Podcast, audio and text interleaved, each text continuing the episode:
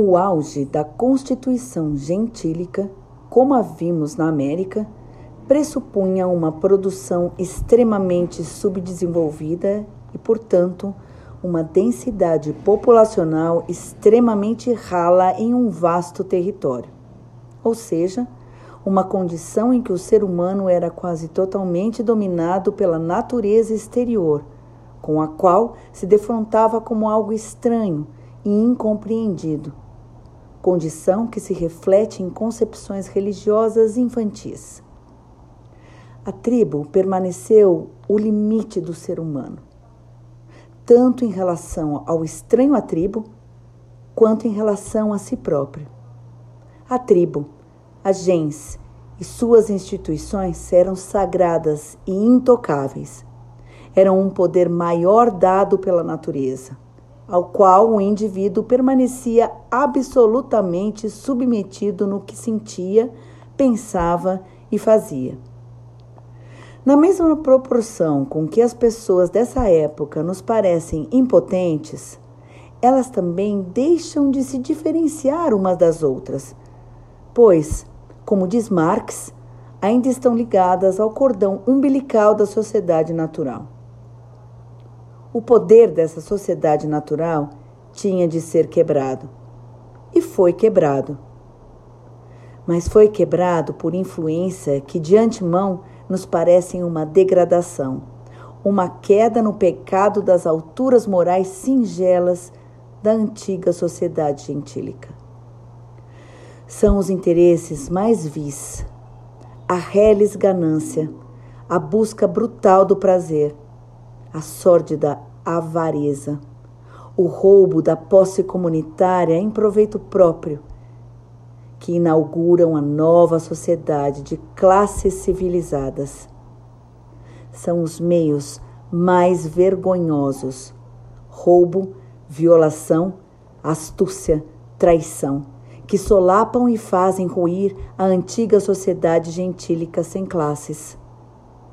E a nova sociedade mesmo, durante todos os três quartos de milênio de sua existência, jamais deixou de ser o desenvolvimento da reduzida minoria à custa da grande maioria espoliada e oprimida. E mais do que nunca, ela é isso. Trecho tirado do capítulo 3, A Gens Iroquesa do livro A Origem da Família, da Propriedade Privada e do Estado, de Frederick Engels.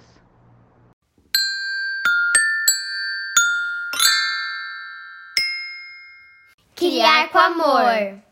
Criar com afeto. Criar com alegria. Criar, Criar com asas. Cena 1. Eu sou a Júlia. Eu a Paola. E nossa mãe é a Pati Juliane do Criar com Asas. Cena 2.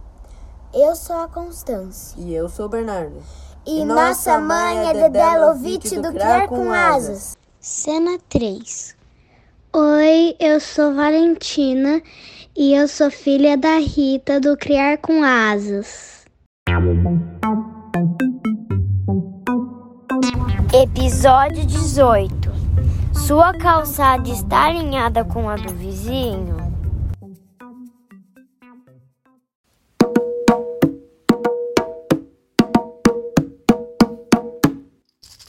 Bloco 1. Como eu me encaixo no todo? É preciso sair da ilha para ver a ilha. Não nos vemos se não saímos de nós. José Saramago Oi, gente, bem-vindos, bem-vindas. Oi, Pátio, oi, Dedé, tudo bem? Oi, gente. Bom oi. momento a todos e todas. Semaninha puxada, né, gente? Fala aí. A gente está aqui Nossa, quase sem eu... fôlego. Mil coisas borbulhando, mil, mil questões para conversar, e, e, a real é que a gente está começando a gravar sem ter um nome para esse podcast. Então, fique você sabendo que o nome do podcast virá depois.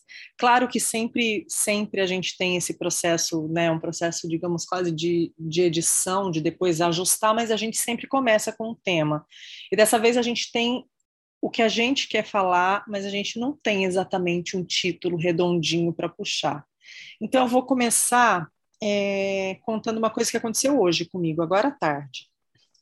Há umas três semanas, a gente estava na frente de casa e às vezes eu deixo meu cachorro ali com a gente sem a coleira para ele acostumar. Não é uma prática recomendável, eu sei, mas a gente fica ali com ele e tal. E nesse dia a gente estava montando as coisas de Halloween, ele escapou e um cachorro que vinha vindo com a coleira, mas com uma criança, com, com um adolescente, dono do cachorro, ele não conseguiu segurar, ele mordeu meu cachorro. Não, não foi nada grave, mas chegou, mordeu, ele ficou ali chorando tal. Quando foi hoje, eu estava chegando com a Valentina do teatro, eu parei na porta, ela entrou e eu fui para a garagem. Quando eu estou descendo do carro, eu vi esse cachorro entrando disparado na minha garagem e o dono atrás. Eu entrei no carro, fechei a porta desesperada, fiquei com o coração muito acelerado. E aí ele saiu, pediu desculpas, tal, o cachorro tinha, tinha escapado. E aí eu entrei, e aí eu tomei água, tal, e eu falei, preciso falar com a Valentina. Aí eu fui pro quarto, ela estava lendo um livrinho de Halloween que ela vai contar amanhã na escola. E aí eu falei, filha, você não sabe o que aconteceu? A mamãe ficou muito nervosa. E se aquele se o Bosley tivesse saído para ver a gente, e aquele cachorro tivesse atacado ele, eu ia jogar minha bolsa, minha garrafa nesse cachorro. Ela olhou para mim e falou assim: "Mamãe, esse cachorro tem uma família que ama ele.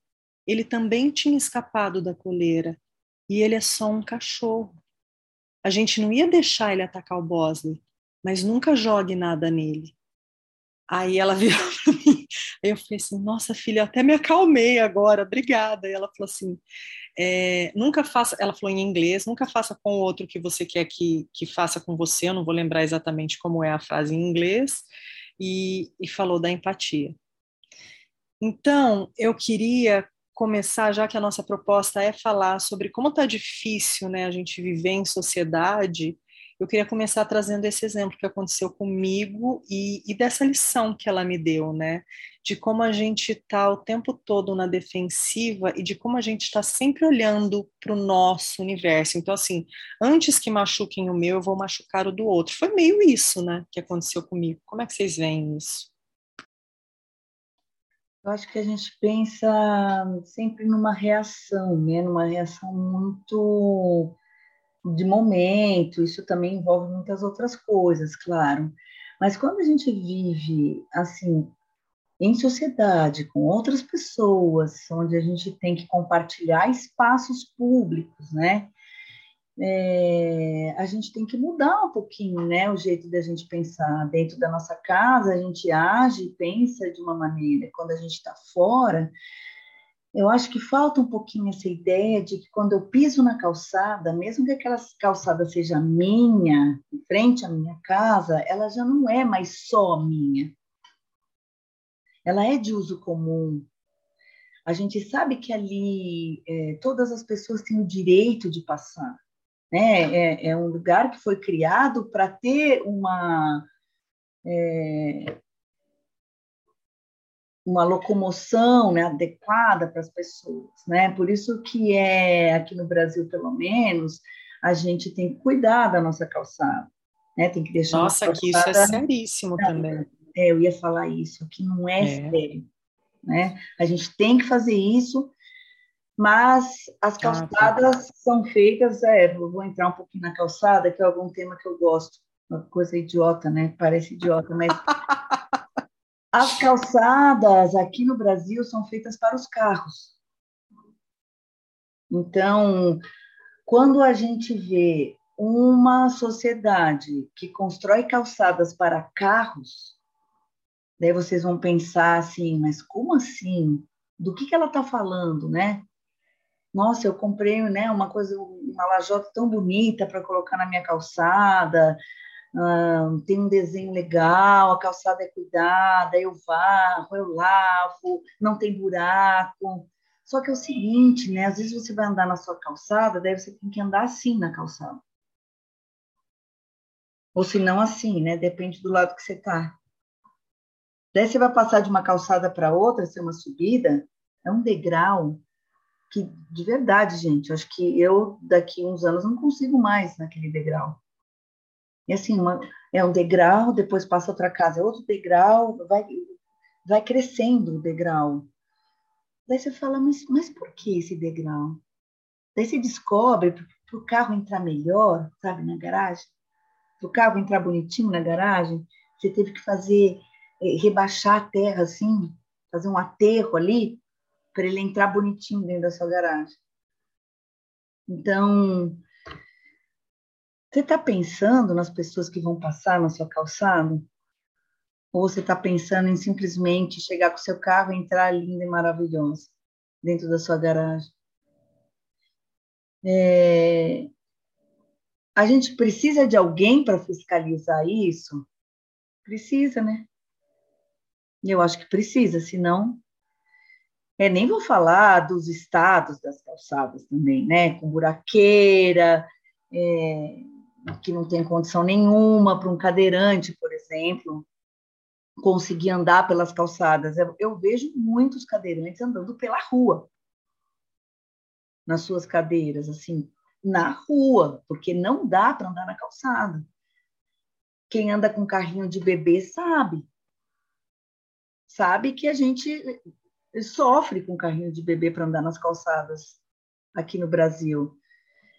É, então, é uma, um pequeno detalhe, né, a calçada, que causa é, é, irritabilidade. Você sai da sua casa, você vira o pé, ou você não consegue passar, é, você passa um susto porque você tem que passar pela rua, daí o carro passa rápido. São pequenas coisas que no, o dia vai passando, aquilo vai te irritando, vai te chateando, às vezes te machucando e, e daí você trata outra pessoa de uma forma diferente, né? De um jeito que você está mais nervosa, e daí a pessoa também não entende por quê. Então, olha, tudo isso para falar, gente, que tudo que a gente faz tem uma consequência para o outro e para você mesmo. Só que a gente parece que não aprende isso, né? A gente não, não consegue entender isso, por mais que as coisas aconteçam, né? É, tanto na nossa vida, na, no micro, como a pandemia agora, a gente não entende essa ideia de que o que a gente faz tem uma consequência. Então, é, o evento da calçada, para mim, é muito forte. Então, mas aí eu, é, quando a gente fala né, na questão da sociedade, de como a gente vê isso, de como quando é para mim e quando é para o outro, né? Então, por exemplo, o dia que eu estava ali porque eu queria treinar meu cachorro, para que se um dia ele visse a porta aberta, ele não fugisse, que é por isso que eu deixava ele sem a coleira, e ele foi, ele foi machucado, não gravemente, mas foi, e, e, e a responsável por isso era eu que deixei ele sem a coleira, eu me senti atacada. Hoje, só para explicar, a minha garagem, a parte que o cachorro entra é uma parte que é aberta, ela, ela é uma continuação da calçada, então você tem acesso, né? Não tem grade fechando a frente da casa, nada. É, eu me senti muito, muito é, agredida e invadida. Mas aí, o que uma criança de oito anos, minha filha, me mostrou é que, assim, não é porque está dentro do, da tua casa, da tua garagem, que você tem o direito de machucar ou matar o cachorro e fazer o que exatamente você está reclamando que você não queria que fizesse com o seu cachorro e que, que, foi o que te gerou esse medo todo quando você viu o cachorro. Então, assim, é isso, né? Eu quero entrar bem com o meu carro na minha garagem, então eu vou deixar a calçada rebaixada, mas se eu cair e torcer o pé na sua calçada porque você fez a mesma coisa, aí a conversa é outra. É assim que a gente tem vivido um pouco, né? E uma das coisas que a gente falou, assim, é de como a gente, a gente não queria trazer a, a, a pandemia, por exemplo, como uma, uma muleta para essas questões sociais que elas já são tão presentes, mas como ela escancarou isso, né? Porque é, é a, a, história da decisão, e agora os estados estão afrouxando aí, né, o uso de máscara ou não, aqui já, já é afrouxado para quem é vacinado e tal, mas existem algumas escolhas que não são só sobre mim, não é? Existe, a gente até falou uma vez, um, um dia que eu vi é, uma criança no, no aeroporto e os pais estavam sem máscara e a criança com máscara e, e os pais falando assim, põe sua máscara aí porque eu já estou vacinado. Eu acho que passa por tantos lugares assim, é, sabe? Eu não sei se aquele funcionário, se aquela criança, se, porque tem pessoas que não podem usar máscara, por exemplo né? É, porque tem alguma questão que não pode, a gente sabe, existe, elas são liberadas de usar, mesmo numa situação extrema de que tem que usar. Custa eu me prevenir para talvez não contaminar essa pessoa, porque eu posso estar com o vírus que não vai me causar né, estrago, mesmo eu estando vacinada, não, talvez eu nem saiba que eu tive o vírus, que eu, que eu fui contaminada pelo Covid, porque eu já estou vacinada, mas eu posso transmitir para uma pessoa que por algum motivo não pode estar de máscara. Então, assim, a gente começa a entrar nos lugares de, de, de, de respeito mesmo, né? De respeito, de, de conviver em sociedade, de olhar assim, pô, se essa vai, vamos falar da calçada, se essa rua inteira, pessoa, uma pessoa que vier para cá vai ter que passar por todas as calçadas, por que a gente não faz uma coisa só? que, que a gente não unifica?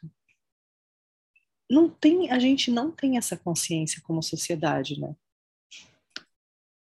Não, a gente não unifica nada, na verdade, né?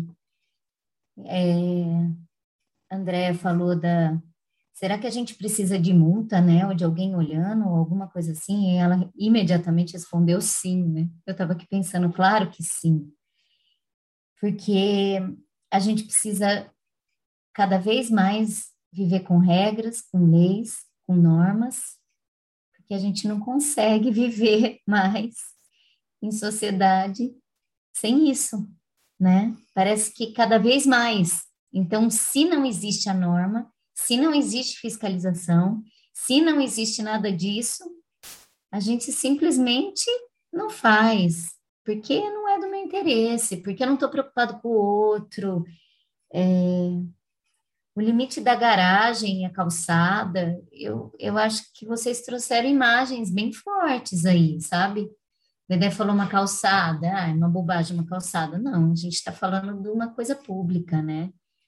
A gente, e a gente sempre cobra, né? Políticas públicas e tal, mas olhando para a gente mesmo, a gente consegue viver sem essas políticas públicas?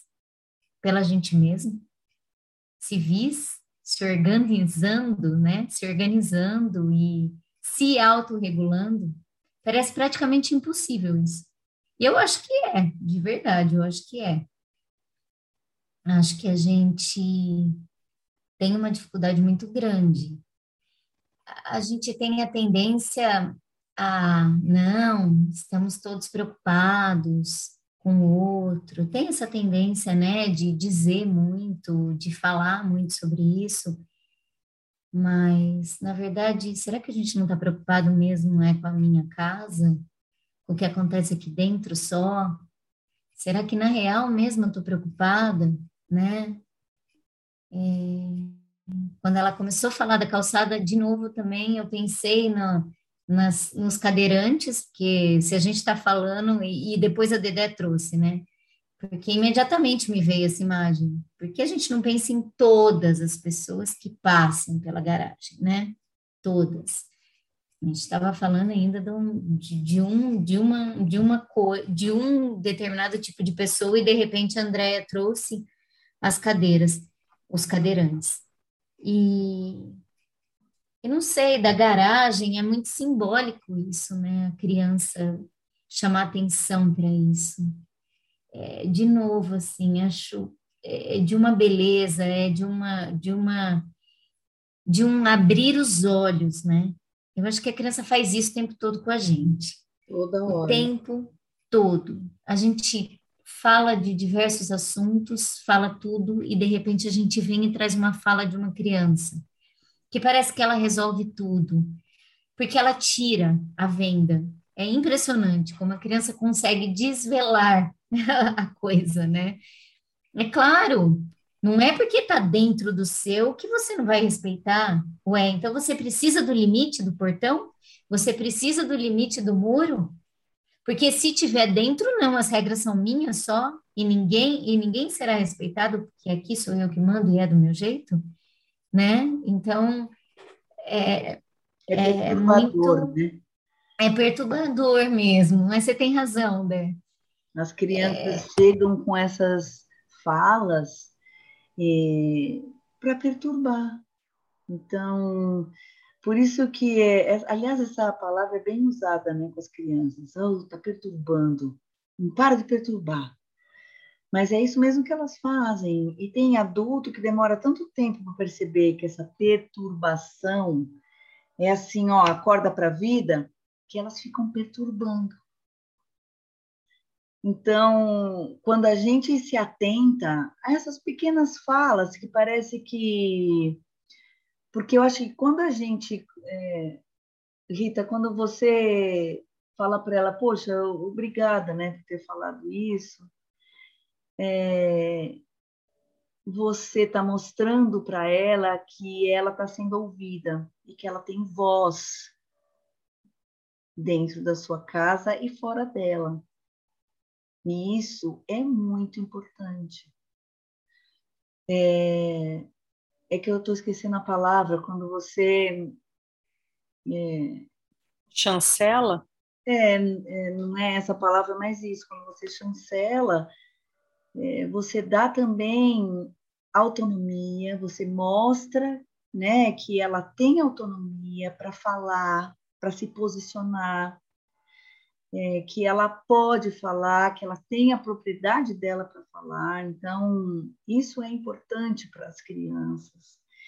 E quando a gente vive assim num lugar com muitas pessoas, que a gente chama de sociedade, a gente precisa dar voz a todos, das crianças, dos bebês até os idosos até as pessoas que perderam a memória, até as pessoas que estão acamadas. Né? Todas as pessoas elas precisam ter a voz delas, o lado delas de enxergar essa sociedade. Então, a, a gente parece que faz um padrão e esse padrão ele não pode ser quebrado, né? Ele vai ali nesse bloco onde há vários excluídos, se bobear, tem muito mais excluído do que o bloco, e os excluídos combatendo nesse bloco. E esse bloco só fica com um escudo, tipo, não incomoda. Não incomoda, a gente está indo. Não vem aqui, não incomoda. Então, me veio até a, a imagem dos vikings, como eles se protegiam em todas as, todas as batalhas deles, né? Que eles falavam, shield, Daí todos levantavam o shield, então me, me lembrou isso, né? Olha, tá vindo, né? As crianças aí falando shield! Daí todo aquele bloco de padrão levanta o shield. E, e é nessa linha, assim, que eu acho que a gente queria falar um pouco, né, gente? Do respeito e, e de todos os lados que a gente tem que ver dentro falando mais uma vez daquela palavra que eu usei daquela vez, do pacto. Que pacto é esse, né? Quem que escreveu esse pacto? Quem formulou esse pacto? Quem pensou esse pacto social? Será que todos que estão na sociedade pensaram esse pacto? Essas pessoas foram pensadas dentro desse pacto? Então, é, é difícil. Será que por isso que não tem tanta gente que se sente excluída? Não só está excluída, mas também se sente excluída. Porque não se enquadra, né? Não se encaixa nesse chamado pacto social.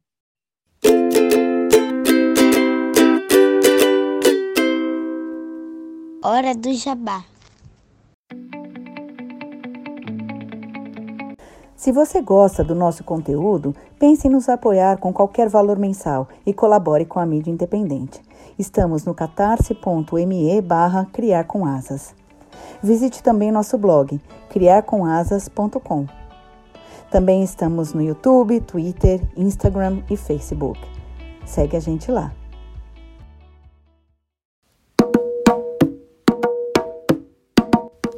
Bloco 2. A linha tênue entre o meu e o nosso. É, a gente tem um tema. A gente tem. a gente sempre teve. E a gente sempre fala sobre ele. É impressionante. A gente sempre fala. Sim. É engraçado como a gente vai e volta nos mesmos assuntos, olhando por várias vertentes, dando vários títulos. Mas existe aí. A gente falou de escuta, de voz, quem constitui essas pessoas, como essa sociedade é feita, né? E, e a gente sabe viver em sociedade, de verdade, a gente sabe. Porque a gente está sofrendo com os conflitos de não conseguir mais é, se entender. E quando a gente diz se entender, é entender o outro, entender outros, né? E a gente está nesse lugar hoje. A gente não consegue mais se entender dentro da própria casa. Então a gente vai voltar na, na pandemia. Voltar não, a gente está nela ainda, né? Mas assim, no, no assunto da pandemia, porque o que a gente viu, né? Quantos relatos próximos da gente. Não precisa ficar, ah, eu li, não sei onde, não. Foi aqui, ó. Foi na minha família, foi aqui no meu vizinho, foram os meus amigos que tiveram tantos problemas dentro de casa. Quantas coisas apareceram, quantas coisas desapareceram, né? É porque a gente também vive muitas vezes uma vida tão artificial, tão artificial, que quando você começa a viver uma realidade, é, as coisas desaparecem. E fala, nossa, eu acreditava que aquilo era assim. E daí você vê que não era. Ah, eu pensava que aquilo funcionasse assim, mas nossa, não, não funciona e você vê que não funciona. Então, essa, é, é, esse momento da pandemia trouxe, como você disse no começo, Rita, trouxe à tona todas essas questões de viver em sociedade. E a gente não está falando aqui em viver em sociedade, ai, no mundo, como humanidade, não. É dentro da nossa casa, dentro do nosso quarteirão, dentro do nosso ambiente de trabalho. Levantou o tapete, né? Levantou o tapete. Tava tudo lá, né? Poxa vida, tava tudo lá escondidinho. Foi levantar esse tapete. Levantou, gente, levantou. Não tem, não tem volta. Ou você lida com isso, ou você vai ficar pagando terapeuta pro resto da vida. Mas aí mesmo eu... pagando, mesmo pagando, tem que lidar com isso. Não, aí você paga para lidar com isso, né? O duro é o dinheiro que você vai gastar, né? Porque se você não assumir que isso saiu debaixo do tapete, que você tinha enfiado lá, se você não assumir isso, é muito dinheiro que você vai gastar. Pô. Melhor assumir logo. Então, agora eu quero chamar para uma outra provocação. A gente está falando é, né, dessa dificuldade que todos nós temos de viver em sociedade, de olhar para o outro quando a gente está num, num, espaço que é coletivo, seja ele dentro da nossa própria casa, no nosso núcleo menor, seja na família maior, né, que a gente sabe que começa a aparecer. Quanto mais você vai abrindo, mais vai aparecendo questões e sujeiras embaixo do tapete, seja na nossa vizinhança, a gente já deu alguns exemplos aqui, aí vai para a cidade, o estado, o país como a gente é, também se defende de não cair na armadilha de também estar tá sempre cedendo. Vocês entendem o que eu quero perguntar? e é preciso estar nessa defesa? Por exemplo, eu precisava ter pensado em armas para atacar um, um possível ataque que não aconteceu, que não tinha nada a ver, que era só um cachorro assustado encontrando um caminho para porque ele tinha fugido e estava correndo do dono e o dono atrás dele, era só isso, era só um cachorro assustado, tanto que ele, ele me ignorou, gente, me tranquei dentro do carro, não, o cachorro já tinha ido embora, ele me ignorou, e eu ainda fiquei ali alimentando uma, mas sim, mas sim, mas sim, mas sim, o sim nunca veio, Mas aí também, mas e se tivesse acontecido? E o se? Como é que a gente lida com isso no coletivo? É, como diz a, a nossa grande amiga Carolina Schneider, não existe o si. Então, quando ela ela sempre falava isso, mas o momento que mais me marcou que ela falou isso foi na morte da mãe dela, né? É, e ela e ela falou com muita força mesmo. Não existe o sim. Então, quando a coisa já aconteceu, não dá para voltar. É... Ah, e se eu tivesse feito? De verdade, a gente não consegue saber, né? E eu acho que é realmente perder muita energia com isso. Então, a gente tem que é, é, aprender com as coisas que a gente viu que não deu certo, claro, mas o si tem que ser futuro, né? É, então, Minha mãe fala que um pé de si não dá nada. Não dá nada um pé de si, falou tudo. Mas onde está essa linha? Do gente não si cair. e do estar. É, é. Onde está? Como eu identifico essa linha? Será que a gente encerra aqui, deixa isso pairando na cabeça? Ai, Rita, eu não sei, mas eu, eu, eu, fiquei, me veio um negócio aqui, eu nem tenho propriedade para falar sobre isso, mas parece meio que um instinto de sobrevivência, talvez, sabe? Esse, esse lugar do, do, do individual, assim, dessa proteção, desse lugar de bicho, assim, de, de me proteger, de sobrevivência mesmo. Mas a gente está demorando muito para entender que a gente só sobrevive junto com outros, quando a gente está junto, né? Então, esse lugar, de novo, vamos voltar para a pandemia, não, mas eu vou puxar só um pouquinho, porque eu não falei da pandemia. Mas eu, eu não falei, mas eu acho que é, a pandemia escancarando isso. A gente não vive sozinho, a gente não consegue sobreviver sozinho. Não depende só de mim. Eu vou vacinar, eu vou fazer isolamento, eu vou passar o em gel, eu vou lavar minha mão, eu vou tirar meus filhos de todos os lugares. Mas não depende só de mim. E aí? Entendeu? Então, é esse instinto que talvez assim, eu preciso cuidar do meu, eu preciso me isolar, eu preciso. Esse instinto de sobrevivência, ele, eu, eu não sei, mas para mim ele, ele é praticamente uma morte, né? você olhar e tentar se proteger tanto e se isolar tanto, e é esses. Agora é o condomínio fechado, a minha casa, a minha tranca, o meu carro blindado, isso, isso, isso, e a gente vai se fechando e se segurando, e é a segurança, segurança, segurança, segurança que eu tô cuidando. Você tá morrendo ali, porque a gente não vive assim. E a gente não tem como garantir isso, a não ser se a gente viver junto entender que a gente precisa um do outro e a gente está ligado.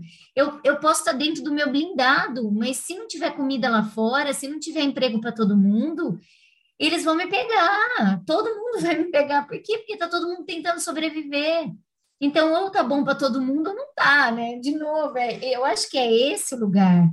Ou Parece tá, tão básico, tá. né? Isso. Parece tão básico isso. Eu não sei, eu, eu é, assim, vocês vão falar, ah, mas que coisinha mais clichê, que piegas, né? Mas tá tão difícil andar pela rua e ver pessoas em condições, né? É, em situação de rua, sem ter um lugar para morar, sem ter uma vida minimamente digna onde a pessoa tenha um lugar para tomar um banho, né, para se higienizar, para ter uma alimentação. É... Tá muito difícil. E isso é mundo, tá? Porque eu estou nos Estados Unidos, que existe é pobreza, não vou falar que não existe, mas assim aumentou, aumentou muito, assim. Você vê as pessoas nas ruas também. Então é mundial e de novo a gente vai, aí a gente vai para um coletivo que a gente só expandiu mais, né?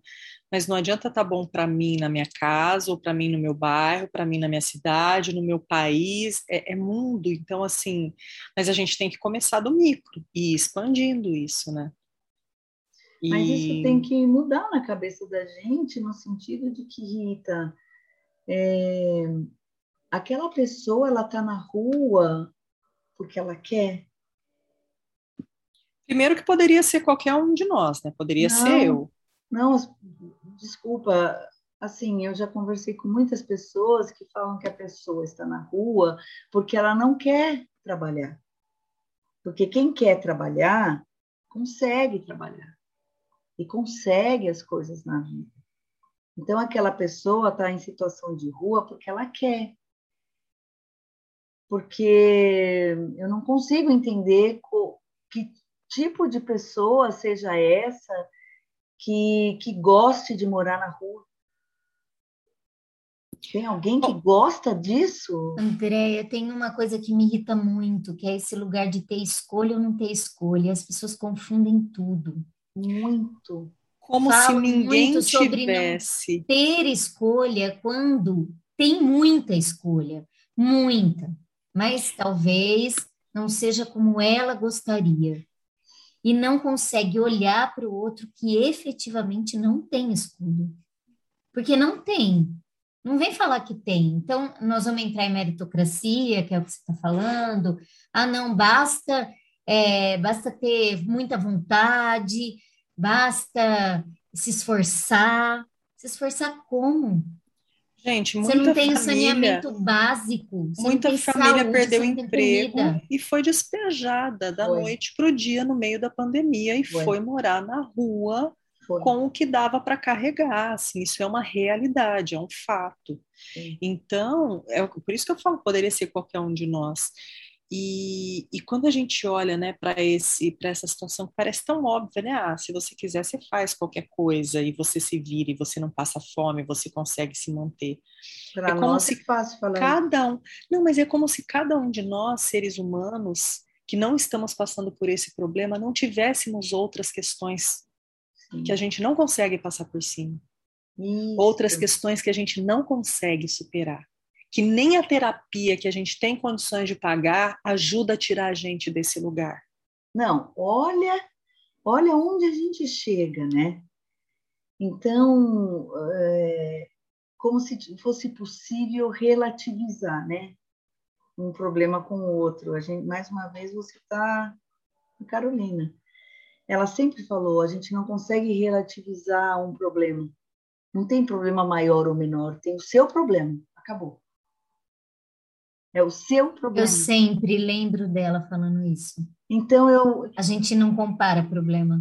Então, cada vez que uma pessoa vem falar comigo que está com um grande problema, e na minha opinião aquele problema é um nada, eu falo: peraí, é um nada porque não é seu, né? É um nada porque não é você que tem que resolver. Então, para, respira, escuta e pensa, o problema é dessa pessoa e está doendo para essa pessoa. Então. E é nessa hora que vai dar merda se você se colocar no lugar dela, que você não está no lugar dela.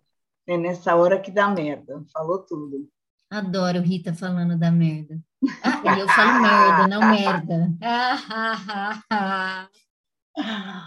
boa, boa. E, mas o, o, Ô, Paty, sabe o que eu queria falar? Uma coisa muito importante que você falou um tempo atrás, da autorregulação. Ela é muito difícil. E ela começa dentro de casa com as crianças. É ali naquele momento, né, que a gente fala assim, ó, parou. Parou, já tá tarde, vocês estão gritando, estão falando muito alto né? As pessoas estão dormindo. Então, nesse momento, é, você fala parou e você explica porque você falou parou.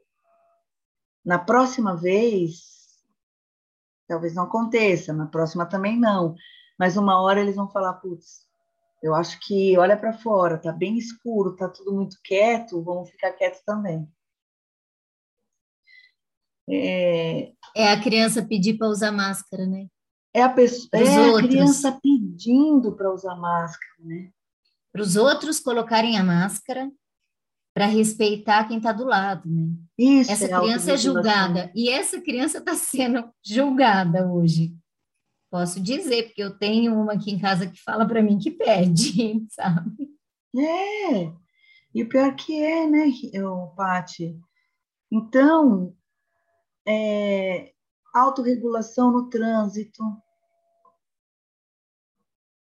é, quer mais lugar para regras do que no trânsito.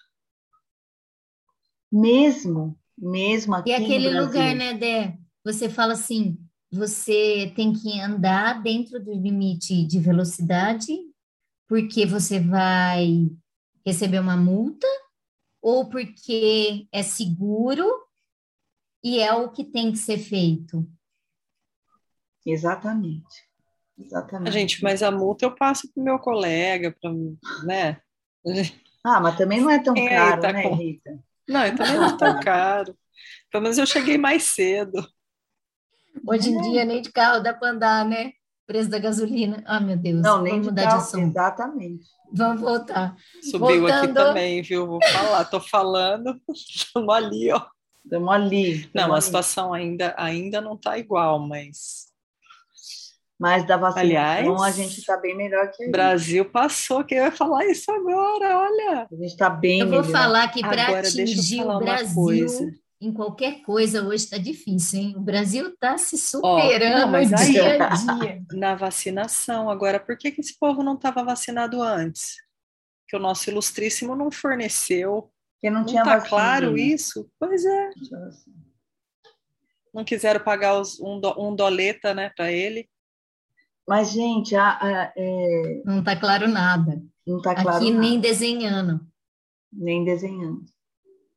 Mas sabe que o nosso sistema de saúde ele é tão forte, ele é tão forte e, e, e todo mundo já está tão acostumado a tomar vacina aqui no Brasil, né, que você vai no posto, toma vacina, você tem a sua carteirinha, e qualquer pessoa que tenha a carteirinha entra em qualquer posto de qualquer lugar do país e põe a vacina em dia ou toma a vacina que precisa tomar naquele momento, que aqui não adianta falar não toma vacina. Todo mundo vai tomar. Já está na cultura. Olha o que é uma cultura. Isso, e isso não aconteceu nos Estados Unidos. Por quê? Porque não tem. A, a, nos Estados Unidos foi o, o oposto, né? Peraí, tá dando vacina de graça? Alguma coisa aí tem. Você sabe que agora. mesmo mesmo é... tendo um representante máximo da nação dizendo o contrário. Claro, não adianta daí. Não adianta, porque já está na cultura. Na cultura coletiva. Nada de saúde de graça, nada. Agora, essa vacina é de graça? Eu não quero nem falar sobre isso. Gente, é, não, é básico. Não, não, é que a pessoa é, é ignorante, não é que a pessoa é anti-vax, não é só. Mas, ó, mas agora. Também, mas... Tem, tem, tem bastante. Mas agora é, eles já estão na fase final de aprovação para vacinação de criança, né? Pode ser que a semana que vem a gente já comece a vacinar de 5 a 12 anos. E você sabe que eles fizeram uma coisa, eu achei muito legal a maneira como. Oh, nós já mudamos totalmente o tema. Para quem não tinha um, já estamos com dois, né? Mas vou só encerrar isso aqui. É, a maneira, é, é porque é sobre, sobre sociedade, né? Sobre, sobre aí vindo sobre os do pactos. governo. É, é o coletivo. Mas o que eles fizeram antes do FDA aprovar mesmo tal, eles montaram um plano que provavelmente é olhando para isso. Então, as vacinas das crianças não serão dadas nos, nos sites, nos, nos, espaços, como eles fizeram com os adultos. Porque quando liberou vacina de adulto, era uma loucura, e você tinha que agendar, e aí eram aquelas filas gigantes. Eles chamaram o exército para ajudar a vacinar. Então, foi uma loucura. Para as crianças, eles vão dar. Então, eles anunciaram antes de ter aprovado a vacina, nas escolas, nos hospitais infantis, ah. é, nos pediatras, vão mandar para os ah. pediatras e explicaram é por quê. Né? Não. E explicaram por quê. Porque o meu flu eu vou tomar no supermercado ah, aqui. Viu? É, é assim, Paty, na farmácia, que aqui é a farmácia onde você vai comprar maquiagem, esmalte e vai comprar o remédio. É, eu, eu, por acaso, tomei num centro, e, e, o Fábio também, mas assim, teve muita gente que tomou no, no, na farmácia, que é o supermercado daqui, vai. Mas eles explicaram, eles falaram assim: a gente quer que os pais e que as crianças estejam num ambiente de confiança e confortável para a vacina. E eu achei isso de uma inteligência estratégica, olhando dessa forma, e de um respeito tão grande, porque assim, eu fui lá rapidinho quando liberaram para mim e tomei, mas assim, tem as questões, por que, que demoraram tanto para provar das crianças? Eles estavam chegando na dose ideal e teve um monte de questões envolvendo as crianças, alguns pequenos casos de miocardite, acho que é. Isso deixa a gente com um pezinho atrás, sabe? Eu acho que, né, como todas as vacinas devem ter algumas questões, enfim, não sou especialista de vacina, não vou falar sobre isso, mas é, eu achei que isso foi uma forma de olhar e falar assim: nós não vamos colocar você e seu filho numa fila gigante, numa aglomeração dos infernos, com uma. Não, vai lá para o teu pediatra, toma com, com o pediatra que você está acostumado, vai para o hospital da criança, na escola. Eu, se der na escola, eu vou achar ótimo. E, e, é a minha primeira opção hoje, se eu puder escolher, é na escola, que é um ambiente assim. Olha que, imagina que bonito, assim, as crianças todas que passaram por essa pandemia, que foram tiradas dessa escola, que estão lá de máscara, respeitando as regras, ainda vivendo essa coisa né, de, de não ter tanta socialização, tomando a vacina junto com os pares que estão ali. É, é, a primeira, é o primeiro espaço social das crianças depois da família, né? É a escola. É a escola que recebe essas crianças quando sai do, do espaço família e os amigos que a gente oferece para eles. Sim. Eu acho bonito, acho simbólico se essas crianças puderem tomar a vacina delas nas escolas, sabe? É, eu acho, eu acho legal também. Foi uma iniciativa inteligente, porque eles sabem, né? O Estado sabe que ele não, há muito tempo, é, já foi quebrada essa confiança, né? Porque tem isso, né? Dentro desse pacto tem que se construir a confiança. Então, quando a gente cria espaços públicos, a gente só frequenta um espaço público onde a gente confia, né? Bom, mas eu acho que a gente já pode ir se encaminhando aí para o final, né, gente?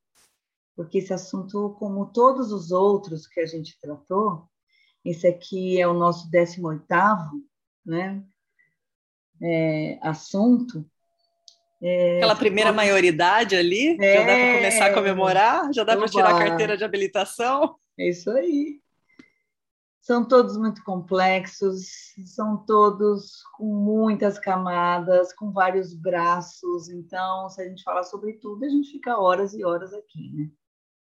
Não é falta de vontade, não, porque a gente vai que vai, né?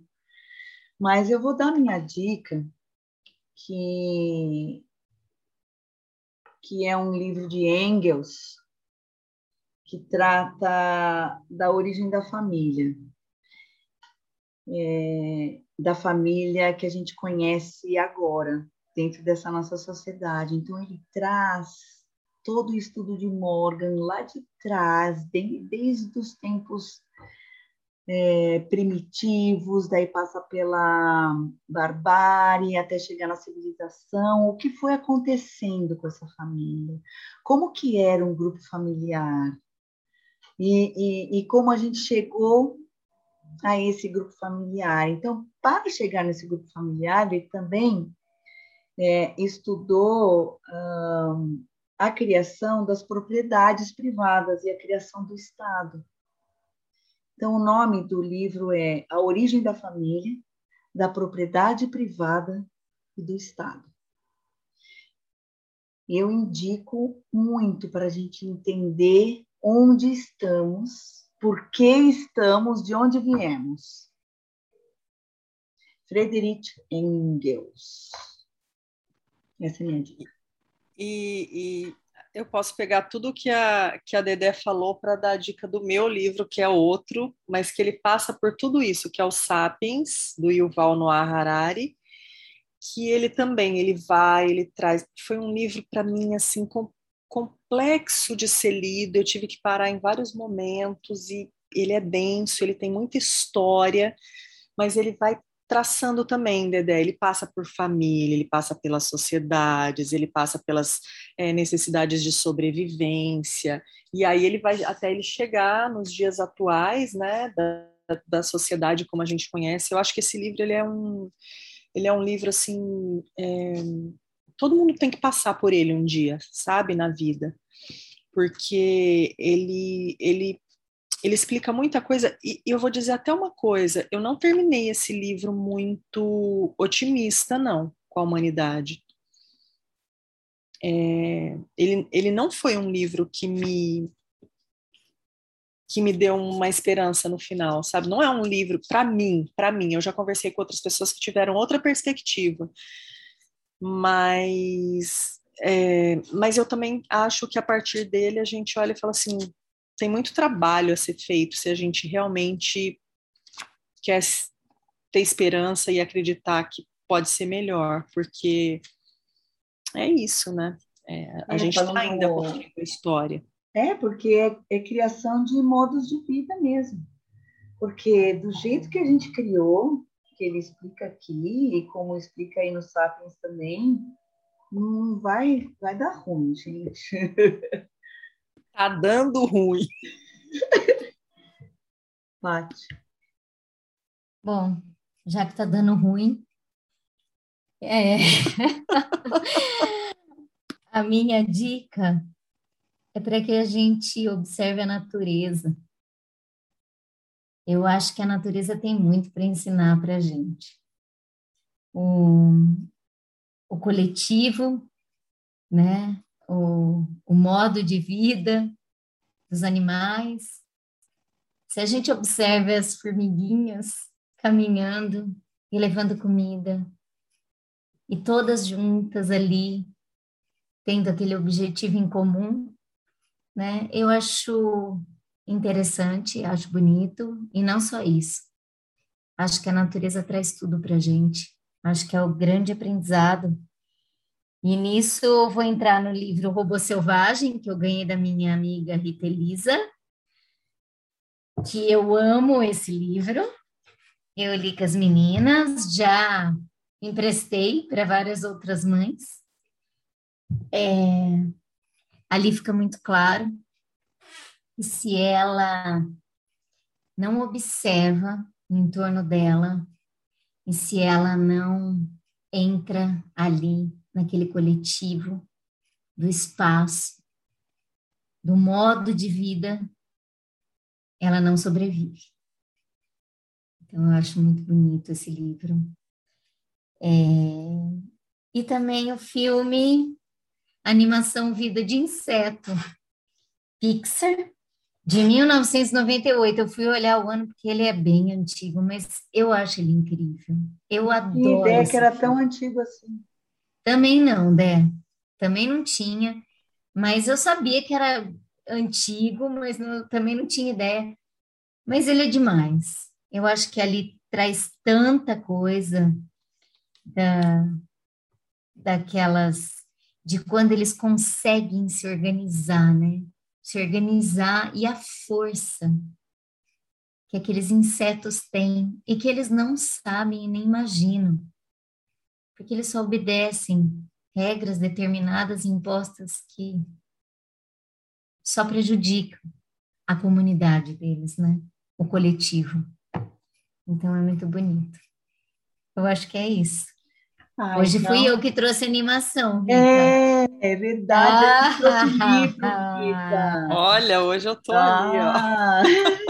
E Sapiens ainda, hein? Não, Nossa, ela, ela, ela fala cabeção, ela reclama hein? que ela não traz. E quando ela traz, ela traz assim, um e ainda dito, na cabeça. Ainda dito regra, que todo mundo tem que ler esse livro, porque é. eu me ferrei lendo ele, todo mundo tem que... Oh, põe um pia aí nessa palavra, Dedê, gente, eu tô liberando demais. Eu tô adorando a Rita, eu estou adorando. Ai, ai.